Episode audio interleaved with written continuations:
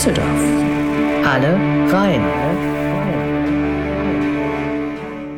Was ich an Düsseldorf immer geschätzt habe und heute auch noch schätze, ist, dass es für eine Großstadt, für eine Stadt, die alles bietet, trotzdem dieses Silence, diese, diese, dieses Safety, dieses Wohlfühlen, dieses sich begegnen können und tatsächlich Menschen, die man kennt, zu treffen, wenn man durch die Stadt läuft. Das finde ich immer faszinierend. Es wirkt ja eigentlich als ein ganz kleiner Stadtteil verglichen mit anderen Großstädten, aber trotzdem findet in dieser Stadt ein so pulsierendes Leben als äh, mit dem Pendler Land faktischen Millionenstadt.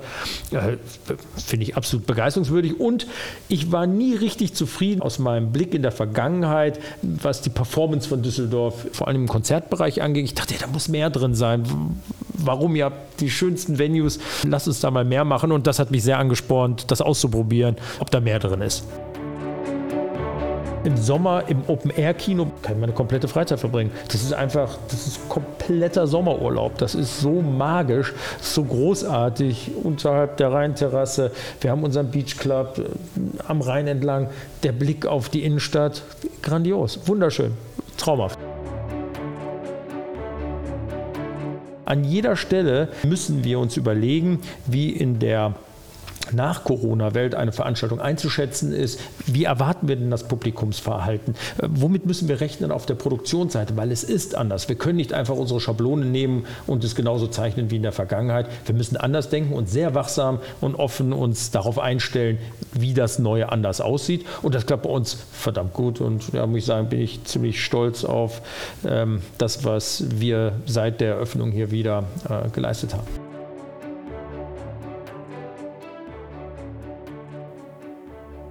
Ich bin in einer riesigen Halle in Düsseldorf und es hat schon etwas sehr Spezielles, denn äh, ich bin weitestgehend alleine hier, obwohl ich sehe ein paar Arbeiter unten äh, Dinge tätigen, aber es ist in der Summe still an einem Ort, an dem sonst immer das Leben pulsiert. Und ich habe die Freude, heute hier zu sitzen mit Michael Brill, ja, der Mann, der nicht nur für diese Halle verantwortlich ist, für viele Events, für alle großen Events, möchte ich sagen, in der Stadt Düsseldorf. Hallo Michael, ich freue mich sehr, dass du heute Zeit hast für uns. Herzlichen Dank, lieber Mike. Ich freue mich auch dabei zu sein. Ich habe das gerade so ein bisschen beschrieben, wo ich mich befinde. Also wir sind hier in der großen Arena in Düsseldorf, wo die größten Events äh, stattfinden, wo Fortuna Düsseldorf spielt. Und jetzt ist es so still. Der Hintergrund ist, äh, wir treffen uns an einem Wochentag, aber dennoch, äh, wenn ich eben gesagt habe, es ist so still, das stimmt nicht. Irgendwie passiert hier immer irgendwas. Ja, das ist vollkommen richtig. Und ich glaube, das Besondere, was die ganze Situation im Moment ja noch besonders magisch ist, wir stehen ja kurz vor dem großen Sturm, weil nämlich Rammstein ja sozusagen für uns im Anflug ist und wir schon vorbereiten für die großen Shows dieser meiner Meinung nach ganz außergewöhnlichen Künstler. Und ja, so eine Arena lebt tatsächlich 365 Tage im Jahr. Ähm, nicht nur dann, wenn es die 20, 50.000 Besucher erleben, sondern auch dann, äh, wenn zwischen den Veranstaltungen wir dafür sorgen, dass es weitergeht und das nächste großartige Event gibt. Du hast mich mitgenommen, eingeladen hier in so eine Lounge. Da gibt es ja auch äh, sozusagen die gehobeneren Plätze in der Arena. Und ähm, ja, ich hatte einen tollen Blick unten. Ich nenne es jetzt nochmal das Spielfeld, weil ja. ja. auch der Fußballverein hier zu Hause ist. Und äh, dann war ich doch ein bisschen erstaunt. Ich sah keinen Rasen. Ich hätte vielleicht noch mit Holzpaneelen gerechnet, aber das strahlt alles so. Das ist, äh, ich glaube, Aluminium. Ja, richtig, ganz genau. Also was wir gerade gemacht haben, ähm, ist in der Tat, die Fortuna hat ja ihre Saison abgeschlossen und äh, jetzt geht es für uns in die Musikphase. Das heißt, immer dann, wenn Saisonende ist, geht sofort los mit den anderen Veranstaltungen. Wir hatten ja übrigens schon Ständehaustreff beispielsweise, was wir gemacht haben und äh, äh auch schon andere Firmenkundenveranstaltungen. Und äh, zur ersten Vorbereitung bedeutet das für uns den Rasen abdecken, denn äh, den braucht man dann ja nicht, sonst wäre es ganz schnell eine Mattspieße. Und dafür haben wir jetzt neue Aluminiumpaneele. Äh, das ist eine besonders äh, stabile Unterkonstruktion, denn damit sind wir in der Lage, dass eigentlich an jeder Stelle im Innenraum, oftmals verwendet man nur Kunststoff, an jeder Stelle im Innenraum tatsächlich hohe und schwere Lasten aufgebaut werden kann. Und das macht uns extrem äh, flexibel. Und wir haben auch ganz neue äh, Verlegemethoden diesmal ähm, ausprobiert. Wir haben ein, ein quasi große Saugnäpfe. Da sind wir in der Lage, mit Gabelstapler ähnlichen Fahrzeugen innerhalb kürzester Zeit jetzt diese große Transformation vorzunehmen. Ganz spannend, weil wir müssen ja auch sehen, wie wir effizient äh, jede, jede Veranstaltung vorbereiten können. Also Rammstein kommt, das ist so der Tag, an dem wir uns treffen, bevor hier die große Show stattfindet. Ähm, ich habe heute Morgen noch Bilder gesehen aus Berlin. Da leuchtete der Himmel rot. Es sah fast so aus, als hätte es da äh, über dem großen Stadion in Berlin gebrannt. Also die machen Pyrotechnik, die machen eine wilde Lichtshow. Oh ja. Und ähm, ja, im Moment ist hier das Hallendach geschlossen. Ja, das heißt aber nicht, dass die Show nicht mindestens genauso wild ist. Ich würde sagen, in Düsseldorf lässt man es immer besonders gut krachen. Ähm, äh, in der Tat ist es so, Berlin hat natürlich, das Olympiastadion hat äh, kein Dach. Äh, das gibt in der Tat dann beeindruckende Bilder. Wir können das Dach ja auch aufmachen oder auflassen. Allerdings ist es so, dass bei solchen großen Produktionen wir die Wettergarantie mitgeben. Das ist ja nicht immer selbstverständlich. Wir hatten ja auch schon in den letzten Open-Air-Saison schon viele Zwischenfälle, wo es mal ungemütlich ist. Also bei uns wird meistens das Dach zugelassen. Damit hat dann auch die Band mehr Möglichkeit, Möglichkeiten, äh, schwere Gewichte in die Decke zu hängen. Aber das macht alles hier noch viel, viel wärmer, wenn dann wirklich die Feuerstrahler äh, loslegen. Jetzt haben wir schon viel hier über die Arena gesprochen. Ich habe schon ein, ein bisschen was äh, erfahren, wie du dann eben hier auch äh, in der Halle arbeiten kannst mit deinen Teams, mit deinem Team. Aber ich nannte dich vorhin mal kurz den Herr der Halle oder den Herr der Hallen. Das müssen wir jetzt ein bisschen aufdröseln. Okay. Also du stehst für die Live, Düsseldorf Live. Das bedeutet, grob gesprochen, alle großen Veranstaltungen laufen über deinen Tisch in Düsseldorf. Ja, die Differenzierung ist nicht unbedingt Großveranstaltung. Also zum einen haben wir als ähm, die Live und damit haben wir begonnen. Es war ja ursprünglich mal eine Gesellschaft in Düsseldorf, die als DCSE sowohl den Kongress, den Sport und den ähm, äh, Entertainment-Bereich zusammengefasst hat. Aber das war ein bisschen schwierig, weil äh, Kongress, Messe, Sport, Entertainment, das sind doch sehr unterschiedliche Genres und das alles in einen Topf zu mischen, das war vielleicht nicht die beste Lösung. Dann haben wir gesagt, okay, dann nehmen wir jetzt, also aus Sicht der Stadt, jetzt nehmen wir den Bereich äh, Musik und äh, Sport Sport nehmen wir mal heraus, weil das ist eigentlich an vielen Stellen eine sehr äh, deckungsgleiche äh, Struktur und Abwicklung bei solchen Veranstaltungen und lagern das in einer eigenständigen Gesellschaft aus, die zu 100 Prozent der Stadt Düsseldorf gehört. Und äh, in erster Linie betreiben wir die großen Veranstaltungsstätten. Also es beginnt beim Castello in Reisholz, dann kommt die Mitsubishi Elektrikhalle mit 7.500, ein wunderschönes Venue. Ähm, wir haben den jetzt PSD Bank Dome mit über 15.000 Kapazität und dann hier die Merkur Spiel Arena mit über 50.000 und ja, wir sind auch an anderen Themen äh, involviert. Wir haben das Open-Air-Kino seit einigen Jahren, was wir am Rheinufer jedes Jahr mit einer Kapazität von 1800 präsentieren. Großartige Veranstaltungsstätte und tolle, ähm, äh, tolle Events, die dort stattfinden. Aber dann haben wir darüber hinaus sämtliche Sportveranstaltungen, Großsportveranstaltungen werden durch uns betreut. Ähm, da sind ja namhafte Veranstaltungen, nicht nur die UEFA 2024, auf die wir uns alle freuen mit fünf Spielbegegnungen, sondern die Invictus Games im nächsten Jahr, die Finals, äh, die Universiade, also unfassbar, was es uns ja gelungen ist, nach äh, Düsseldorf zu holen an Sportgroßereignissen, aber auch äh, kleineren Sportveranstaltungen, Basketball 3x3 am Burgplatz und andere. Das läuft alles über die Live und die Sports. Und dann ähm, haben wir jetzt zukünftig auch noch die Verantwortung für Großveranstaltungen in der Stadt wie der Japantag ähm, oder äh, die Weihnachtsmärkte und alles das, was eigentlich Großveranstaltungen sind, wo wir mit unserer Mannschaft tatsächlich all das gut bedienen können und in kürzester Zeit umsetzen, hohen Standard, vermarkten und dann am Ende des Tages vielen, vielen Menschen im Jahr, im Moment sind es knapp zwei zweieinhalb Millionen einen besonderen Abend zu bereiten. Ja, und hier haben schon so viele beeindruckende Abende stattgefunden in Düsseldorf in den letzten Jahren.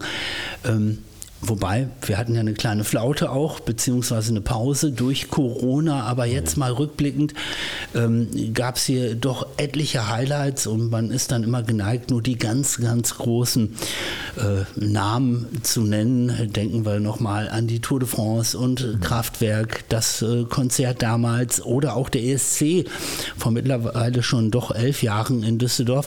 Und nun Ende Mai hast du im Rahmen einer Pressekonferenz, und das war ein Pause, Paukenschlag oder das war auch so ein bisschen Pyrotechnik, ja. hast du verkündet, die EMAs, die EMAs, die Europäischen Musik Awards von MTV kommen nach Düsseldorf, in die kleinere Arena, von dir schon erwähnt, der Dom.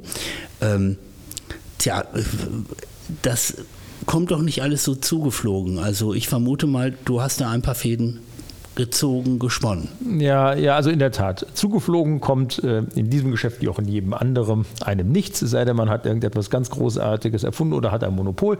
Das ist bei uns in beiden Fällen ähm, nicht so. Das heißt, wir müssen tatsächlich hart und viel dafür arbeiten, damit es uns gelingt, solche Highlights äh, hier nach Düsseldorf zu holen. Wir haben ganz, ganz viele Asse auf unserer Hand, wenn wir über Düsseldorf sprechen, ähm, als Standort, als Stadt, unsere Veranstaltungsstätten, das, was wir als äh, die Live live als äh, Mannschaft von unseren Kompetenzen hier im Team alles abliefern können. Ähm, dann gehört natürlich am Ende immer noch eine Portion Fortune dazu, aber am Ende ist es die harte Akquisearbeit, tatsächlich Veranstalter, in diesem Falle MTV mit der Paramount-Gruppe, ein großes amerikanisches Medienunternehmen, davon zu überzeugen, dass es eigentlich keinen besseren Standort 2022 gibt als im November diesen Jahres hier in Düsseldorf. Diese meiner Meinung nach krönende Veranstaltung für die äh, moderne Kultur hier äh, präsentieren zu dürfen. Ich vermute mal, du warst im vergangenen Jahr in Budapest. Auch, ja. Bei den MTV Awards und äh, wie muss ich mir das vorstellen? Ihr habt zusammen hinterher ein Würstchen gegessen, du und die Leute von Paramount und MTV und du hast gesagt, kommt mal nach Düsseldorf oder wie lief das? Ja, meistens fängt es noch viel, viel früher an. Ähm, es ist jetzt natürlich so, dass unser Geschäft sowohl im Sportbereich als auch im Konzertbereich ist ein eigentlich eine überschaubare Gruppe von äh, Playern, von ähm, äh, Entscheidungsträgern und äh, dadurch, dass man sich ständig in, äh, in, in dem ähm, Geschäft bewegt, kommt man natürlich viel mit Menschen zusammen und dann entwickeln sich Gespräche. Und wir haben hier ganz intensiv für Düsseldorf bereits schon vor vier Jahren äh, mit MTV ganz ähm, aktive Gespräche geführt. Äh, wir waren da noch in Bilbao, haben uns dort die Show angeguckt, haben es auf die Machbarkeit für uns geprüft, ob das wirklich klappt und haben eigentlich seither in diesen letzten vier Jahren äh, die Kommunikation aufrechterhalten, immer wieder aufgezeigt, was wir in Düsseldorf können, was die Vorteile sind. Wir haben die Termine gehalten für MTV. Wir haben alle Sorgen, Bedenken äh, und äh, Schwierigkeiten, die die vielleicht in einer Produktion an einem solchen Standort sehen, ausgeräumt. Und äh, das mit dem gesamten Team, also mit unserem Booking Department. Und dann irgendwann ist es das Lohn des Fleißigen, dass es tatsächlich dann zum erfolgreichen Announcement kommt. Und hier ist es gelungen. Ist es für dich denn primär jetzt einfach mal ja, ähm, Ansporn, so ein bedeutendes, und das ist eines der bedeutendsten Events in der Musikwelt, in der Popwelt, einfach mal nach Düsseldorf zu holen, ähm, ja, weil das eben auch mal hier sein muss, oder ist es auch noch die Leidenschaft des Musikliebhabers, der das dann auch mal hier in der Heimatstadt erleben möchte? Ja, Mike, da kommt natürlich alles zusammen. Also die MTV EMAs, ähm, das ist eine Krone im Live. Geschäft. Also das ist eine Veranstaltung, die will man unbedingt mal begleitet haben. Da möchte man Host sein, da möchte man dabei sein, weil das, was uns treibt, das schon eingangs gesagt, ähm, wer sich entscheidet, im Live-Entertainment oder auch im Sport, im Veranstaltungsgeschäft tätig zu sein, der macht das ja nicht, weil er äh, denkt, dass das jetzt eine großartige, sichere Karriere ist, in der man äh, ganz fürchterlich reich wird und kaum dafür arbeiten muss. So ist es ja nun überhaupt nicht. Ganz im Gegenteil. Wir haben ähm, schon sehr herausfordernde Arbeit Arbeitszeiten, wir haben äh, verrückte Verantwortung, die wir tragen müssen für die Anzahl der Besucher und Menschen, die wir begleiten. Wir haben nicht immer die leichtesten Künstler, mit denen wir äh, versuchen müssen, gute Veranstaltungen abzuwickeln. Das ist ein wirklich anspruchsvoller und komplexer Job und äh, ganz oben steht die Leidenschaft. Und wenn die gegeben ist, dann ist man auch ganz schnell an dem Punkt, dass man irgendwann in seiner Karriere unbedingt der Host der MTV EMAS sein will. Dass es jetzt gelingt hier in Düsseldorf mit unserem PSD-Bankdom, mit diesem Team von D-Live, das ist für mich eine der herausragendsten Momente, muss ich sagen. Du hast auf dieser Pressekonferenz, die erst wenige Wochen zurückliegt, hast du ähm, erstmal das Ereignis angekündigt, aber Namen sind noch nicht gefallen. Ich vermute, die kommen jetzt natürlich peu à peu. Ihr möchtet natürlich auch immer im Gespräch bleiben, verständlicherweise. Und einige Zusagen kommen auch automatisch erst nach und nach. Aber hast du jetzt Stand Mitte Juni schon den einen oder anderen Namen? Also tatsächlich noch nicht. Ähm, und nun sind ja die EMAs eine Veranstaltung von so großer internationaler Bedeutung. Und wir befinden uns gerade jetzt am Beginn des Neustarts nach der Pandemie, an, an einer Zeit, wo sich auch der ganze Musikmarkt nochmal neu zusammenrüttelt. Und wer jetzt die Persönlichkeiten sind, die Künstlerinnen und Künstler, die uns vom Zeitgeist in der modernen Kultur im Moment am meisten bewegen, würde ich sagen, kann man so einfach zu diesem Moment noch nicht benennen. Äh, ich glaube, wir werden einiges erleben. Äh, wir sehen jetzt ja ein großes Angebot im Touring. Ein paar Wochen ist äh, Billie Eilish zum Beispiel mit ihrer Hallentournee in, Deutschland unterwegs. Wir werden andere große Künstler und Künstlerinnen sehen. Und ich glaube, dann wird sich schon herausstellen, wer die wirklichen Talents sind, die diesen Preis dann verdienen, aus einer internationalen Sichtweise. Und das wird noch etwas dauern. Das wird jetzt nicht über ein paar Wochen gehen. Das, glaube ich, wird noch zwei, drei Monate dauern, bis wir das Programm haben. Wir sprechen gleich noch weiter über Künstler, aber ich möchte dich noch äh, zu einer Sache befragen. Du hast schon so unglaublich viele Veranstaltungen vom Namen her ins Spiel gebracht in unserem Gespräch. Und es ist natürlich klar, das machst du nicht alleine. Du musst ein starkes Team haben, auf das du dich verlassen kannst. Aber mit wie vielen Leuten arbeitest du denn? Ich sage es jetzt mal so, also im, im organisatorischen Bereich, dass da natürlich noch ganz, ganz viele helfende Hände dazukommen, ist klar, aber dein näherer Zirkel, mit wem arbeitest du? Ja, also wir sind äh, im Moment ein Team von circa 100 äh, festen Mitarbeitern. Also das ist schon ähm, eine sehr gute Größe. Allerdings muss ich gestehen, dass wir äh, selbst damit nicht alle Aufgaben, die wir haben, im Moment äh, tatsächlich vollumfänglich so gut bewerkstelligen können, wie wir wollen, weil wir so viele neue Projekte haben, die wir jetzt schon gestartet haben. Und ähm, das verteilt sich dann auf ganz unterschiedliche Bereiche. Wir haben eine hohe Anzahl von ähm, Bereichen, Abteilungen. In der Anzahl sind es zwölf, zwölf relativ kleine Teams, weil das ist wichtig in unserem Geschäft. Wir brauchen eine höchstmögliche Flexibilität und Reaktionszeit, also viele kleine Teams, äh, die dann jeweils Verantwortung zeichnen für bestimmte Aufgaben, sei es Production, sei es für die Gebäude, Marketing, Sales. Und ähm, ja, das sind die Direktoren, mit denen ich unmittelbar zusammenarbeite, aber wir sind aufgrund der, ja, dieser ungewöhnlich schnellen Reaktionsfähigkeit, die wir besitzen müssen, ein, ein Team, wo jeder mit jedem jederzeit in Kontakt tritt und jeder, der eine Idee hat und jeder, der vielleicht einen Vorschlag hat, wie wir es noch besser machen können, der bringt sich ein und äh, dann machen wir das so. Und ihr macht wahrscheinlich im Moment gerade alles gleichzeitig. Wir haben eben schon kurz über die zwei Corona-Jahre gesprochen, in denen wenig äh, möglich war. Und jetzt plötzlich, äh, kann ich mir vorstellen, werdet ihr regelrecht überrannt und müsst wieder alles auf einmal an den Start bringen. Ja, Mike, das ist ein äh, ganz wichtiger und äh, guter Punkt, den du gerade hast. Ähm, wir haben genau diesen Moment natürlich kommen gesehen. Als es losging mit dem Gespräch, und ich werde es nicht vergessen, als ich zusammen mit dem dann noch damaligen Oberbürgermeister Thomas Geisel und Thomas Röttgermann, dem Vorstandsvorsitzenden der Fortuna, als wir in dem Oberbürgermeisterbüro zusammensaßen und uns die Frage gestellt hatten, äh, muss man jetzt wirklich Veranstaltungen absagen? Muss es wirklich so sein, dass wir ein Fußballspiel nicht durchführen können? War es ja unvorstellbar, dass wir zwei Jahre lang in einen vollständigen, für uns in unserem Geschäft, vollständigen Lockdown geraten würden.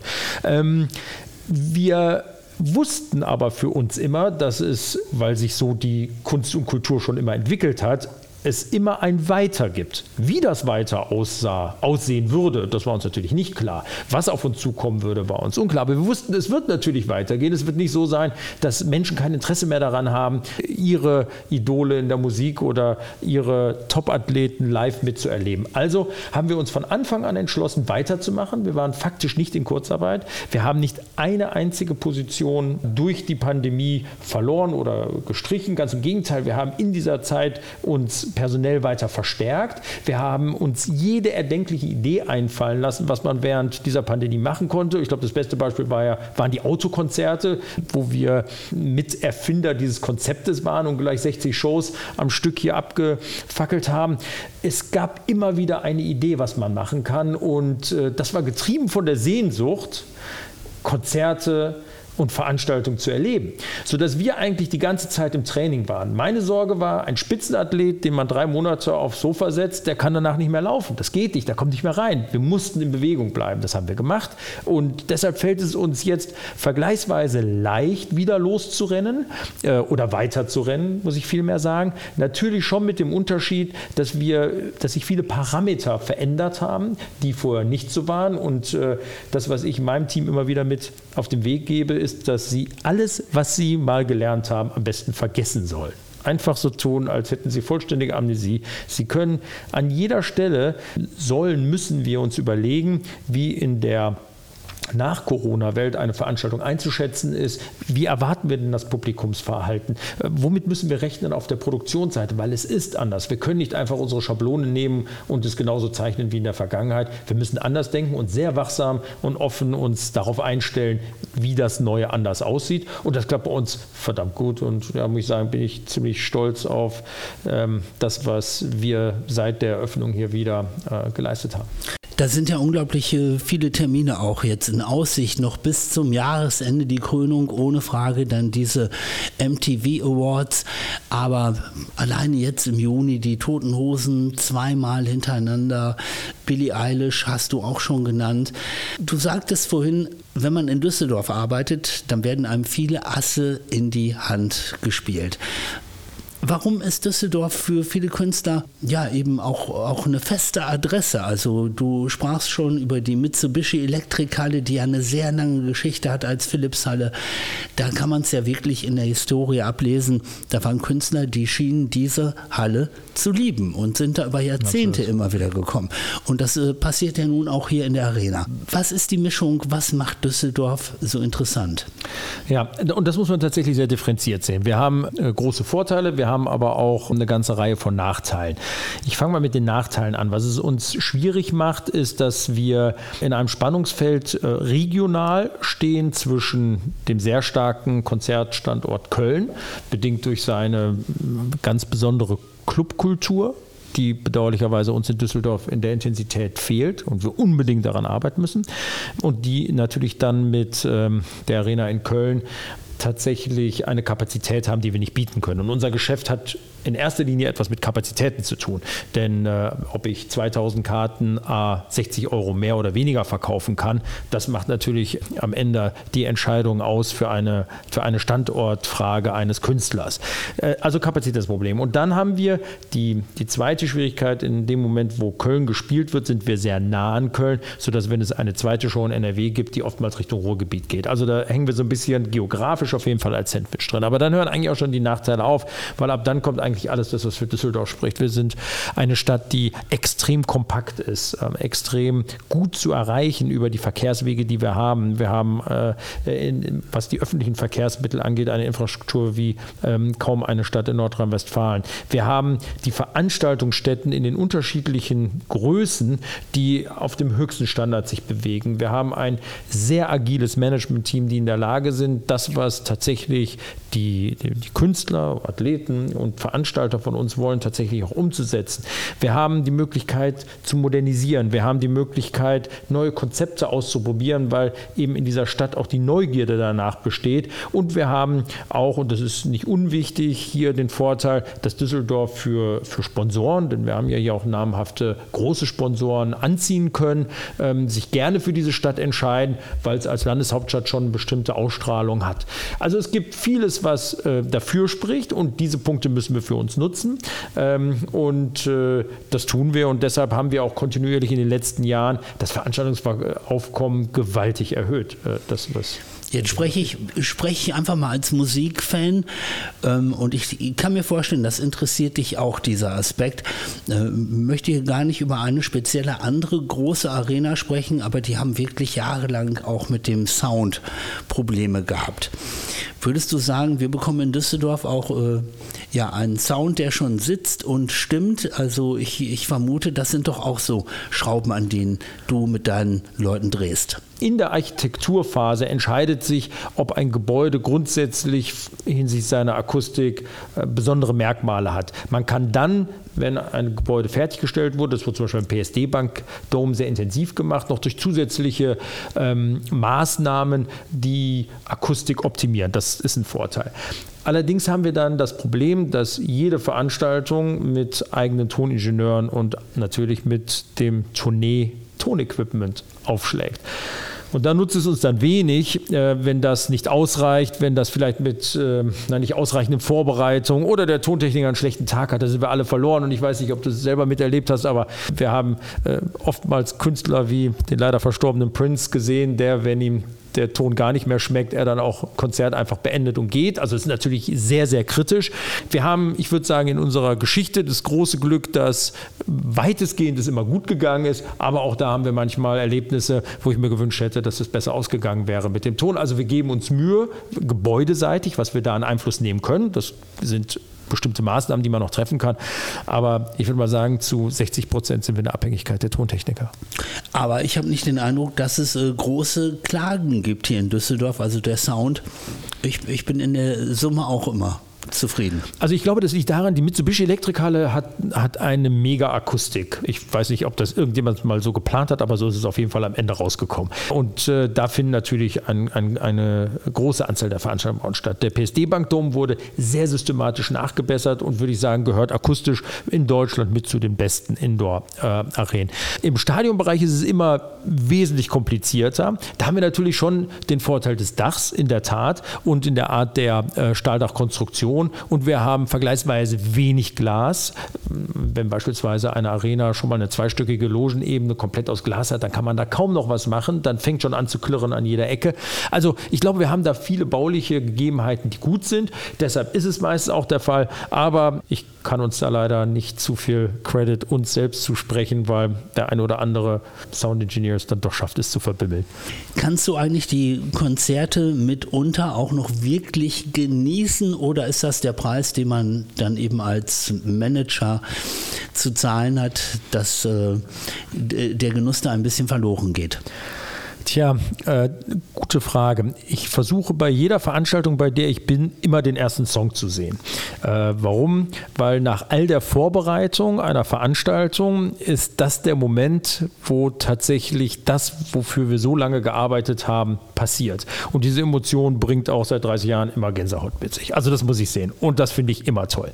Äh, dann hängt es natürlich davon ab, ähm, wie ich selber den, den Künstler jetzt in, in äh, meinem Musikgeschmack äh, empfinde da stelle ich durchaus fest, wenn es ein Artist ist, den ich jetzt schätze und eigentlich gerne hören wollte, ich oftmals enttäuscht bin. Ähm, das liegt aber daran, dass ich das Konzert nie richtig wahrnehme, weil ich mich dann doch um viele organisatorische Dinge mit bemühe oder eben Gäste äh, empfange oder mit der Produktion spreche, dem Veranstalter. Man kommt nicht richtig dazu. Also wenn ich das erleben will, dann muss ich eigentlich eher äh, zu einem anderen Standort fahren. Aber was mich immer wieder überrascht, und das macht mir eigentlich am meisten Spaß, dass ähm, ich eine Veranstaltung natürlich miterleben darf, hier in ähm, meiner Arbeitsverantwortung bei der ich gar nicht erwartet hätte, dass mich das berühren könnte äh, und äh, das plötzlich in mir ein Rieseninteresse weckt und äh, da etwas passiert, womit ich nicht gerechnet habe. Und das ist eigentlich der spannende Moment. Fällt dir noch so ein Moment ein, wo du tatsächlich mal für einen Augenblick die Arbeit vergessen hast und ja, eine Kunsterfahrung hattest,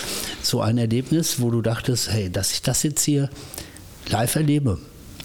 Ja, ich glaube, in den, also in den einzelnen, also in den Veranstaltungen, die wir selber durchführen, ähm, kann man sich nicht richtig lösen. Das geht nicht, weil äh, am Ende ist es unsere Verantwortung für das äh, störungsfreie Konzerterlebnis unserer Besucher und auch deren Sicherheit zu sorgen.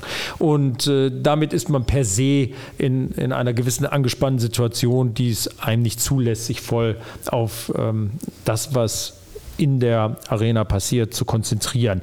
Aber wenn ich als Gast komme und kein äh, Arbeitsmandat habe, was auch immer wieder mal passiert, dann ist es in der Tat so, dass Dinge passieren. Ähm, ich war zufällig bei einer Show in der MEH von Giorgio Moroder eigentlich äh, ja, gar keine so groß, also er hat schon in, in, der Musikgeschichte eine Bedeutung, aber ich würde sagen, als Live-Act überhaupt gar keine Bedeutung. Aber da waren dann plötzlich zwei, drei ähm, Songs, die, die mich total äh, bewegt haben und ich gar nicht damit gerechnet hatte, dass das jetzt passieren könnte. Ähm, oder vor allem bei Genres, die eigentlich so gar nicht meint sind, ähm, überrascht es mich dann doch immer wieder, dass ich, dass ich da Sequenzen miterlebe, äh, die ich in der Form nicht erwartet habe, dass die Show gut passt, dass irgendetwas ganz anders ist. Eine der letzten Shows, die ich jetzt besucht habe, war äh, Genesis. Natürlich muss man sagen, eine weitestgehend eine Abschiedstour aufgrund des, des sehr schwachen Gesundheitszustands von äh, Phil Collins. Und das mitzuerleben und das zu fühlen und zu spüren, ja doch, das ist dann immer wieder bewegend, weil das natürlich Teil der Musikgeschichte ist, was da passiert. Es gibt ja auch Veranstaltungen, die hat man zunächst mal überhaupt gar nicht so auf dem Radar. Da macht ihr hier auch die Halle voll mit Acts, wo man das gar nicht vermutet hätte. In, oder könnt ihr das doch berechnen? Oder fallen dir da auch Beispiele ein? Wir müssen schon in der Lage sein, relativ gut einschätzen zu können, was eine Produktion leistet oder nicht leistet. Denn darauf basiert dann die gesamte wirtschaftliche Mathematik und auch die Auswahl der Veranstaltungsstätten, ähm, in, welcher, in welchem Ausmaß man die Produktion angeht. Also wir müssen schon immer ein ziemlich präzises Gefühl dafür haben, was auf uns zukommt. Deshalb ist man im Regelfall nicht völlig überrascht, aber die Überraschung kann durchaus plus minus 30, 40 Prozent betragen.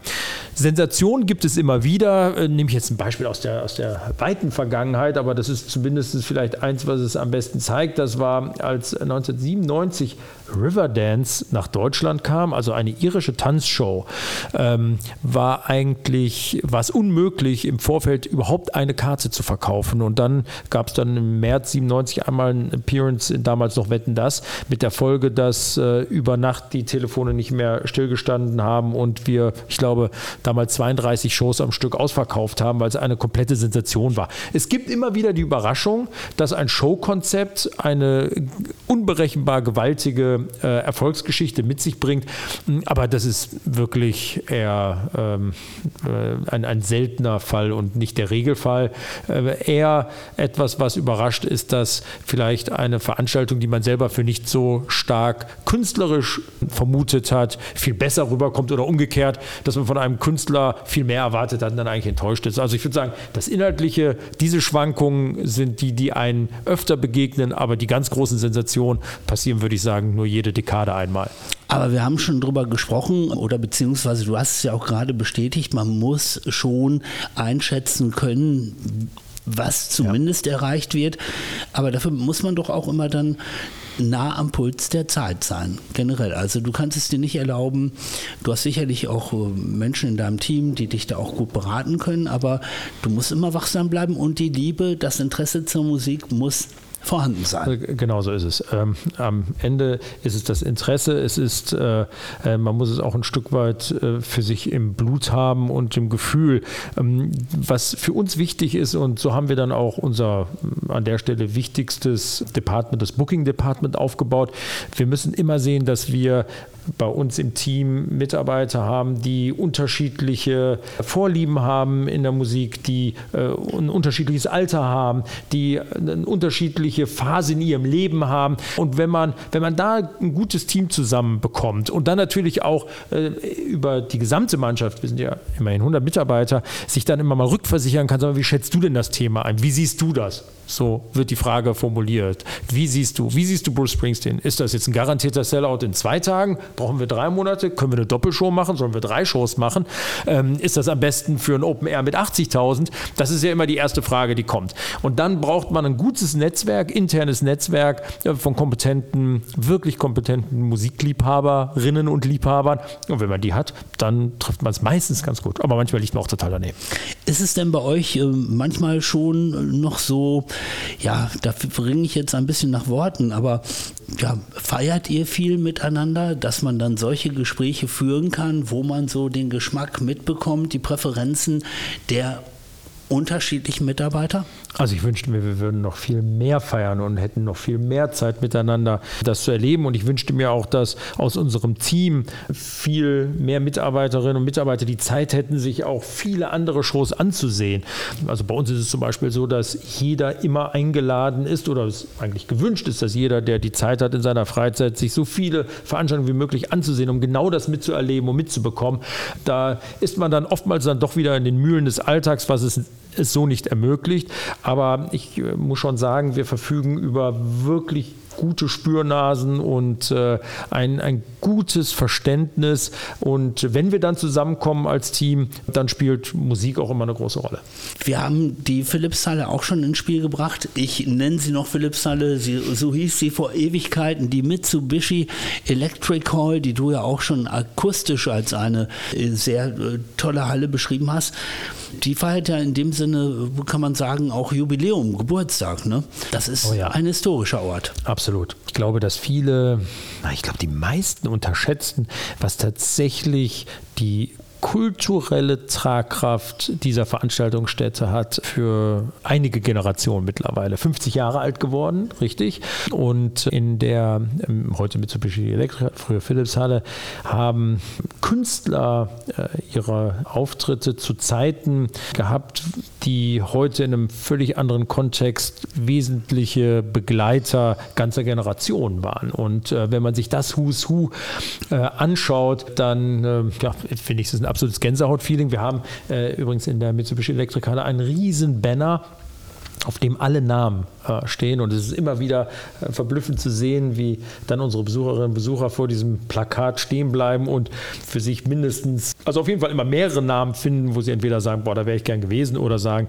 da war ich und da was Besonderes passiert. Ich glaube, äh, die Mitsubishi Elektrikhalle ist Zeitzeuge der Musikkultur wie kaum eine andere Halle, die es heute noch gibt. Wahrscheinlich keine, denn ähm, die Westfalenhalle, okay, die ist Baujahr 53, aber ansonsten sind natürlich all diese Hallen irgendwann einmal abgerissen und der, der Abrissbirne zum äh, Opfer gefallen. Aber äh, die Mitsubishi Elektrikhalle gibt es noch und macht genauso weiter, wie sie in den letzten 15 Jahren es gemacht hat. Dann drehen wir die Uhr mal ganz flott zurück, nämlich auch noch bevor du der Manager wurdest, der du heute bist. Wie fing denn deine Liebe an? Zur Musik, zu Veranstaltungen, Konzerten, möglicherweise auch in der damals noch Philipshalle.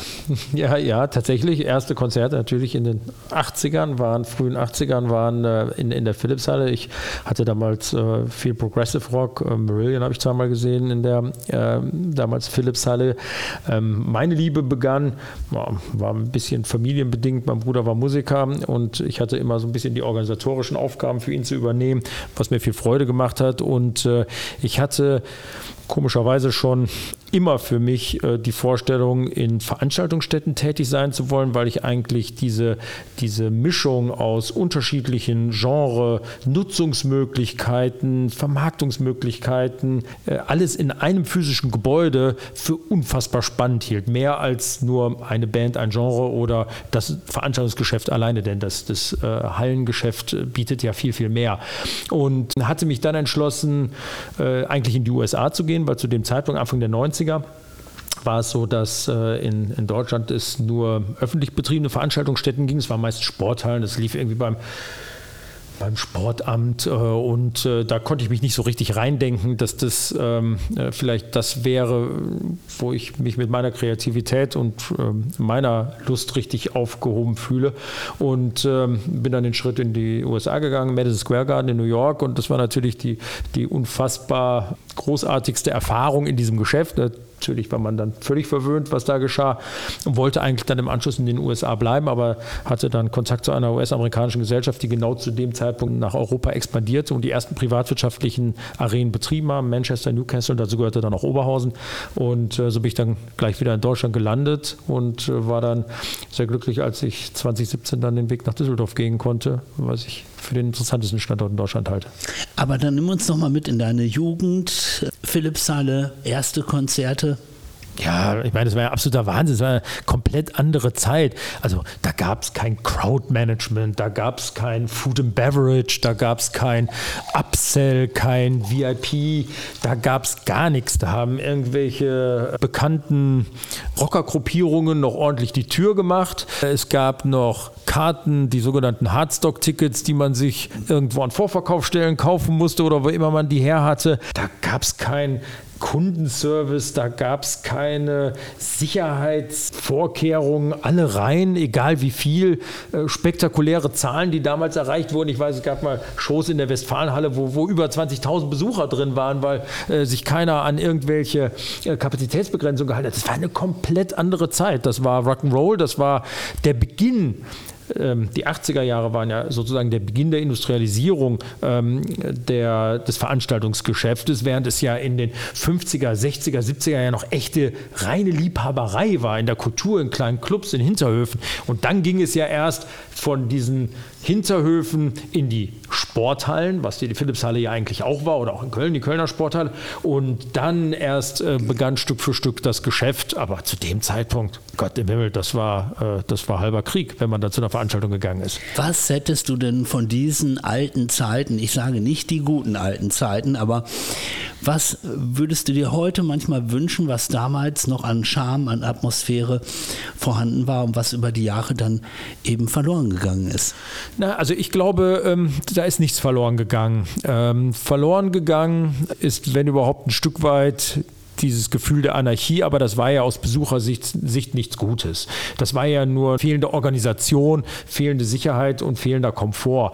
Das war ja nichts, was man wirklich wollte. Man wollte nicht in der stickigen Halle abhängen, man wollte nicht verstopfte Toiletten erleben, verdreckte äh, Umgänge, fehlende Parkplätze. Das war ja nicht das, was man wollte, das gehörte irgendwie dazu. Anders im Festivalbereich. Ne? Das ist nochmal ein anderes Thema. Aber in den, in den Venues würde ich sagen, da hat sich äh, unser Geschäft nur positiv weiterentwickelt. Was natürlich anders ist, ist, wenn sich eine, und ich nenne es jetzt mal ganz bewusst, Industrie weiterentwickelt und sich professionalisiert, dann geht es natürlich auch immer wieder ein bisschen mehr um Margen, dann geht es immer ein bisschen mehr um Effizienz, ein bisschen mehr um äh, Konzepte. Das ist dann mehr businesslike, aber dafür haben wir natürlich auch viel mehr an Volumen. Das war früher anders. Da war es halt rackenrohliger und äh, dann ein Stück weit auch weniger egal, ob mal was gut geklappt hat oder nicht und eine Box von der Bühne gefallen ist. Das war dann wurscht, aber ob das es jetzt besser gemacht hat, atmosphärisch glaube ich nicht, weil das wirkliche Erlebnis, also das, was ein Konzert mit mir macht, wenn ich in einer Halle, in einem Stadion, in einem Club stehe, meine, meine Emotion, ich im Publikum und das, was auf der Bühne passiert, ähm, ist exakt das Gleiche, nur heute in einer viel höheren Qualität und deshalb finde ich erträglicher. Das ist auf jeden Fall äh, meine Sicht der Dinge. 2017 bist du nach Düsseldorf gekommen, hast du uns schon erzählt. Hast wahrscheinlich, vermute ich noch einmal, sehr, sehr viel Zeit hier unter dieser Kuppel der Arena verbracht mit deinem Team, mit deinem Büro hier direkt in der Arena. Aber wo kannst du in Düsseldorf denn auch nochmal Abstand finden? Wo hältst du dich gerne auf, wenn du nicht auf einem Live-Event bist? Ja, Abstand finden in dieser Stadt ist ja immer schwierig, weil sie so unglaublich klein ist, äh, geografisch. Ganz unterschiedliche Orte. Also ich äh, erstmal finde ich dass man sich überall in dieser Stadt wohlfühlen kann. Das finde ich schon mal ganz ungewöhnlich und das ist auch, ich glaube, eine Differenzierung zu allen anderen Großstädten. Wir sind die sechstgrößte Stadt Deutschlands, aber dass man sich wirklich an nahezu jeder Stelle wohlfühlen kann, ist was ganz Besonderes hier. Ich, ich liebe den Weg entlang des Rheins in die Innenstadt, immer wieder, wenn ich mal zum, zum Rathaus kommen darf. Ich mag aber auch die Fahrt einmal bis in den Süden nach Wersten zur Mitsubishi Elektrikhalle. Wenn ich Zeit habe, gehe ich gerne in die Klassikremise Wiese in Wersten, weil ich äh, Oldtimer mag und dann mal gerne ein bisschen Benzin riechen möchte. Das ist ein relaxter Ort. Der Benrather Schlosspark, da bin ich groß geworden, immer wieder für mich ein beliebtes Ziel, wenn ich mal tatsächlich ein bisschen äh, die Seele baumeln lassen will. Da bist du groß geworden am Benrather Schlosspark, also du bist originärer Düsseldorfer? Ja, ein bisschen gefuscht, weil ich bin kurzfristig in Frankfurt geboren und dann mit zweieinhalb Monaten nach Düsseldorf-Benrath mit meiner Familie umgezogen und habe dann bis, zum, ähm, äh, bis zur dritten Klasse in Düsseldorf äh, gewohnt. Und dann war das also 2017 auch ein Nachhausekommen für dich. Ja, stimmt. Das hat dir den Schritt leichter gemacht. Das hat mir den Schritt auch leichter gemacht Aber ich glaube, in erster Linie ähm, fand ich Düsseldorf immer als Stadt, ich habe lange Zeit in äh, Mörs gewohnt, dann auch in Oberhausen gearbeitet, ich in der ganzen Welt, ich habe in ganz vielen Ländern ähm, gearbeitet. Aber was ich an Düsseldorf immer geschätzt habe und heute auch noch schätze, ist, dass es für eine Großstadt, für eine Stadt, die alles bietet, trotzdem diese Silence, diese, diese, dieses Safety, dieses Wohlfühlen, dieses sich begegnen können und tatsächlich Menschen, die man kennt, zu treffen, wenn man durch die Stadt läuft. Das finde ich immer faszinierend. Es wirkt ja eigentlich als ein ganz kleiner Stadtteil verglichen mit anderen Großstädten, aber trotzdem findet in dieser Stadt ein so pulsierendes Leben als äh, mit den Pendlern faktischen Millionenstadt. Äh, finde ich absolut begeisterungswürdig und ich war nie richtig zufrieden aus meinem Blick in der Vergangenheit, was die Performance von Düsseldorf vor allem im Konzertbereich angeht. Ich dachte, da muss mehr drin sein. Warum? Habt die schönsten Venues. Lasst uns da mal mehr machen. Und das hat mich sehr angespornt, das auszuprobieren, ob da mehr drin ist. Wir haben schon über die Künstler gesprochen, die über Jahre immer wieder gerne nach Düsseldorf gekommen sind. Bekommt ihr das auch gespiegelt, wer aus dem Ausland Karten kauft von den Fans, die gerne hier sein möchten? Und gibt es da auch Wiederholungstäter? Also gibt es da unter Umständen auch so eine Fanbase von Leuten, die sagen, Konzerte gerne in Düsseldorf, weil ja auch rundherum noch so viel stimmt? Ja, also das ist tatsächlich so. Äh, wir können das äh, erkennen. Also wir haben im ähm, Ticketing sogenannte Heatmaps. Da können wir genau sehen, äh, woher wie viele Besucher in etwa kommen geografisch. Und das Einzugsgebiet ist beeindruckend, weil man leicht und schnell hier hinkommt. Und ja, es gibt tatsächlich Publikum, aber das ist meistens dann veranstaltungsbezogen, die dann mit ihren Bands gerne auch in andere Städte reisen. Und da bekommen wir immer wieder, wir erleben es dann ja natürlich in unseren auf Facebook und Social Media Kanälen, dass man den Besuch in Düsseldorf so sehr schätzt, weil hier alles so easy, bequem und komfortabel ist, anders als in anderen Städten. Und das macht uns natürlich stolz. Die Künstler haben die auch immer Sonderwünsche. Wird das mit dir, mit euch verhandelt oder läuft das anders, wenn die nur dieses bestimmte Hotel haben möchten? Also im Regelfall kümmert sich da tatsächlich das Management, der Agent oder der Veranstalter um diese Fragen. Aber natürlich sind wir auch mit involviert und äh, ja, es gibt Künstler, da ist die Auswahl des Hotels äh, schon eine wochenlange Diskussion, um alle Kriterien, die Likes und Dislikes sind, ein- oder auszuschließen. Haben wir Gott sei Dank eine riesen Auswahl in der Stadt, anders als in anderen. Und die Wishlist, ich würde sagen, das war allerdings früher noch viel, viel wilder, als es heute der Fall ist. Aber die Wishlist ähm, natürlich von Künstlern, die ist beeindruckend zuweilen. Verrat uns noch, also das habe ich festgestellt, immer wenn ich dich eben drauf angesprochen habe, dann bist du doch wieder an äh, deine Tatorte zurückgekehrt. Arena, äh, Remise, Philipshalle. Mitsubishi Elektrikhalle. Genau, wir kriegen das hin.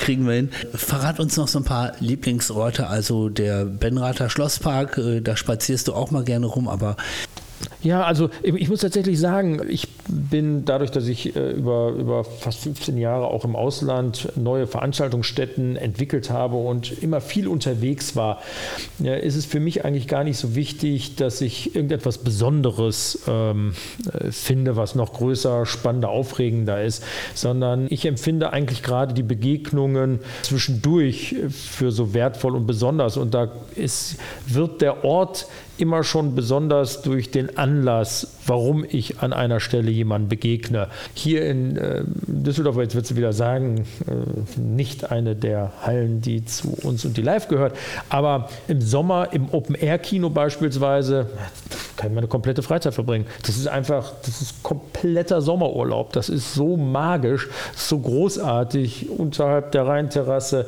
Wir haben unseren Beach Club äh, am Rhein entlang. Der Blick auf die Innenstadt, grandios, wunderschön, traumhaft. Als du in New York warst und an den anderen Schauplätzen deiner beruflichen Karriere, was hast du denn da vermisst? Da gibt es ja diesen berühmten Spruch von Heinrich Heine, der auch in der Altstadt steht. Nicht? Wenn er in, an Düsseldorf denkt, dann hat er bestimmte Gefühle gehabt. Wie war es bei dir? Was hast du immer vermisst? Ja, also das, äh, was ich besonders an Düsseldorf immer geschätzt habe und das ist auch das, was ich am ehesten vermisse, ist diese Ruhe, Überschaubarkeit, Übersichtlichkeit und, und das Gefühl von Geborgenheit. Ich würde wirklich sagen, eine, eine Stadtgrenze, die obgleich ist, das ganze Portfolio Portfolio dessen, was ich von einer Großstadt erwarte, in einer derartigen unaufgeregten Ruhe vermitteln kann. Das finde ich am stärksten. Also wenn ich nach Hamburg beispielsweise gehe oder Berlin, irre pulsierend, klar, die ganze Nacht durch, da habe ich den Fehler gemacht, in Berlin bin ich schon um, ich, ich Idiot, um 1 Uhr nachts schon in den Club gegangen und habe natürlich bis 5 Uhr warten müssen, bis der zweite kam. Ähm, äh, das habe ich hier in Düsseldorf nicht. Hier ist es äh, entspannter und das ist das, was ich heute sehr schätze. Aber in jeder Lebensphase hat man ja auch etwas anderes, was einen fasziniert, begeistert oder äh, anzündet. Aber das würde ich sagen, ist immer das, was ich heute suche. Du hast dir viel Zeit genommen für unser Gespräch. Dafür bin ich dir sehr dankbar. Rammstein kratzen schon an der Tür. Du hast noch einiges zu tun. Möchte dich aber jetzt am Ende noch bitten, ähm, uns zu verraten, was wünschst du dir für die Zukunft? Es sind besondere Herausforderungen. Ich glaube, wir alle müssen erstmal wieder lernen, wie das ist mit Konzerten und ja, äh, mit dieser sogenannten Normalität. Und äh, ich glaube, äh, äh, da wirst du und dein Team ja auch gerade besonders gefordert, das wieder auf den Weg zu bringen. Ja, also ich wünsche mir oder ähm, was ich jedem anderen wünsche und nur empfehlen kann, ist ähm, tatsächlich die Zeit zu nutzen, um mit seinen besten Freundinnen und Freunden rauszugehen in die, in die Clubs der Stadt, die Konzerte sich anzusehen von jungen Talenten, die erst gerade auf den großen Brettern dieser Welt ihr Debüt machen, bis hin zu den ganz großen Rockstars, abfeiern, das Leben, sich freuen über das, was die die moderne Kultur uns tatsächlich bietet, das, was uns das ganze Leben begleitet, die Musik, Menschen, die wir begegnen bei dem Besuchen der Musik, das zu erleben, das zu kultivieren, äh, sich dafür einzusetzen, ähm, das wünsche ich mir und ich wünsche mir das vor allem all die jungen Menschen, die jetzt zwei Jahre lang ähm, nicht die Gelegenheit hatten, äh, Konzerte zu erleben. Gerade die, die vielleicht mit Anfang 15 oder 16 in die Pandemie gegangen sind, probiert es aus, geht raus, versucht es, nimmt eure besten Freunde, versucht unterschiedliche Genres, versucht unterschiedliche Shows, erlebt es, weil ich glaube, dass die Begegnung mit der Kultur nach all dem, was wir äh, jetzt versäumt haben, nach all dem, was uns die Metaverses dieser Erde nicht bieten können, so sind Konzerte und die Begegnungen auf Veranstaltungen mit die wertvollsten Momente, die man sich im Leben leisten kann und macht das. Die Künstler brauchen euch. Wir müssen weitermachen. Vielen Dank, Michael Brill. Sehr gerne. Danke, Mike. Düsseldorf. Alle rein.